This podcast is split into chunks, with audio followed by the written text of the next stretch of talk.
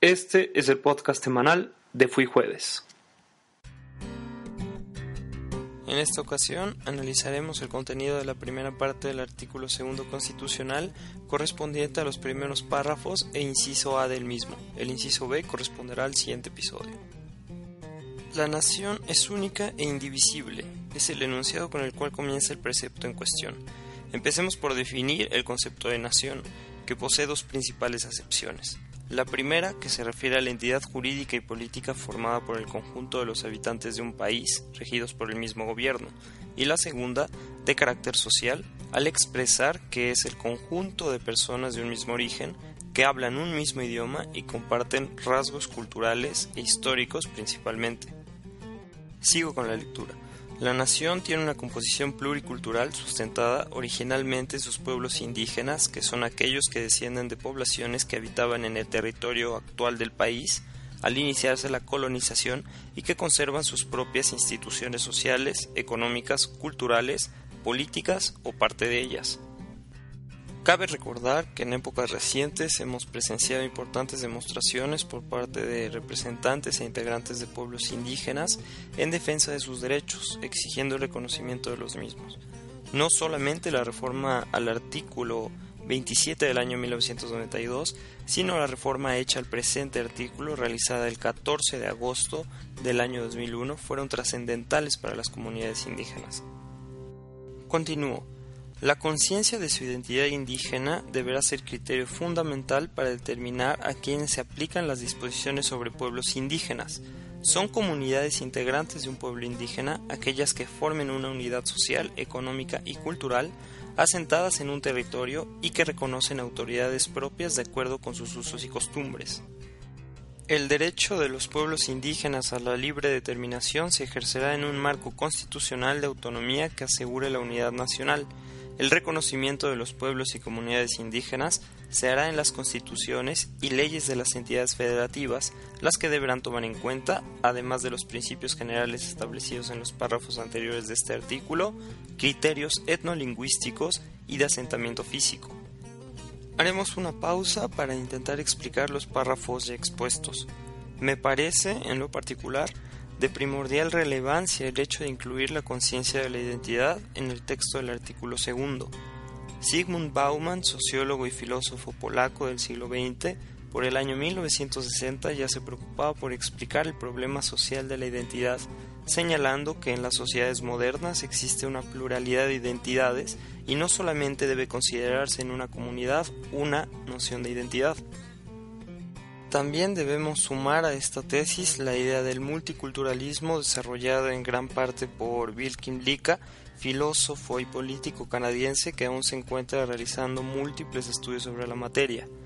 Él señala que en la cuestión identitaria de los últimos tiempos, la integración de grupos minoritarios y su posterior desarrollo ha provocado un cambio radical en la creación de las políticas públicas, es decir, las minorías representan en los nuevos modelos políticos una parte esencial para su perfeccionamiento. La teoría de la construcción de realidades de Peter Berger, sociólogo austriaco, y Thomas Luckmann, su colega alemán, también puede hacernos entender un poco sobre la interacción y comunicación de los diversos grupos de la sociedad. Por último, me parece prudente compartir el concepto de la libre determinación de los pueblos del teórico mexicano Francisco López Bárcenas, él menciona que la libre determinación o autodeterminación es para los pueblos como el derecho a la libertad para los individuos, es decir, un derecho fundamental sin el cual los pueblos tienden a desaparecer o deshumanizarse. Puede resultar ocioso y poco útil leer en este momento las ocho fracciones del inciso A, por lo tanto me limitaré a resumir su contenido. A esta constitución reconoce y garantiza el derecho de los pueblos y las comunidades indígenas a la libre determinación y en consecuencia a la autonomía para decidir su forma de organización en todos los ámbitos, aplicar sus sistemas normativos para la resolución de conflictos internos sin contravenir los principios generales de la Constitución, elegir a sus autoridades y representantes para el gobierno de su comunidad, preservar sus lenguas y conocimientos, conservar y mejorar el hábitat, acceder a la tenencia y propiedad de tierras, así como al uso y disfrute de los recursos naturales de los lugares que habitan, elegir representantes para el ayuntamiento en los municipios con población indígena y, por último, acceder plenamente a la jurisdicción del Estado. La siguiente semana concluiremos con el artículo segundo.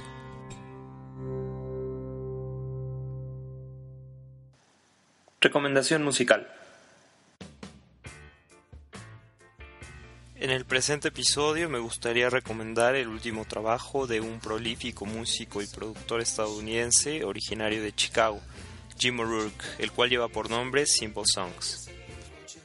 O'Rourke a lo largo de su carrera ha realizado una gran cantidad de álbumes, ya sea trabajando en solitario o formando parte de diversos proyectos, como la famosa agrupación Sonic Youth o la cuasi olvidada Gaster del Sol.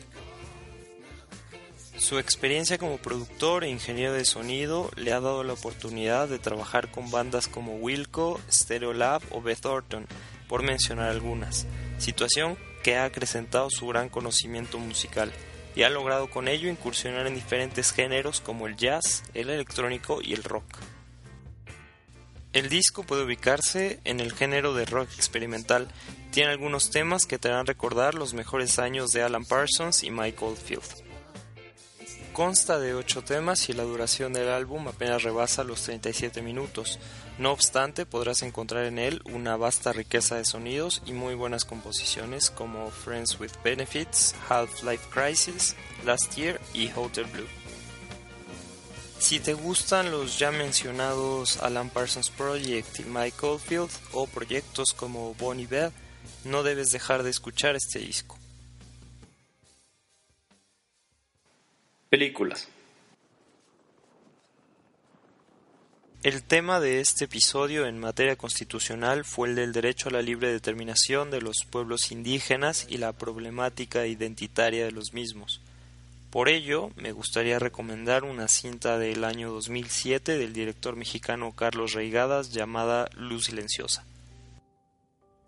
La película está ambientada en el estado de Chihuahua dentro de una comunidad menonita, estos habitantes, que son descendientes de extranjeros, deciden mantenerse al margen de las tradiciones del resto de la sociedad, practicando las costumbres que tenían en su país de origen y usando la lengua de sus predecesores, en este caso el idioma alemán. Religión, sanciones sociales y moral son los elementos que componen la tesis de la obra la repercusión que tiene un acontecimiento común como lo es la infidelidad en un contexto que muchos desconocemos por ser ajenos a esa realidad. Es así como podemos observar los factores que influyen en la edificación del convencionalismo social.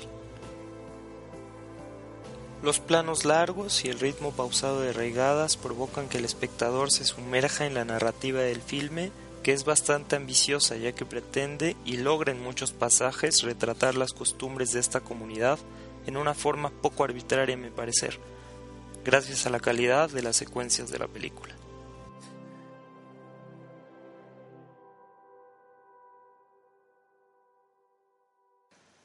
Exposiciones el Palacio de Cultura Banamex albergará hasta el mes de septiembre la exposición El retorno de la serpiente del artista Matías Geritz. La muestra reúne una importante variedad de piezas que van desde esculturas hasta murales. Incluye también fotografías, muchas de ellas obra de su colaborador y amigo Armando Salas Portugal.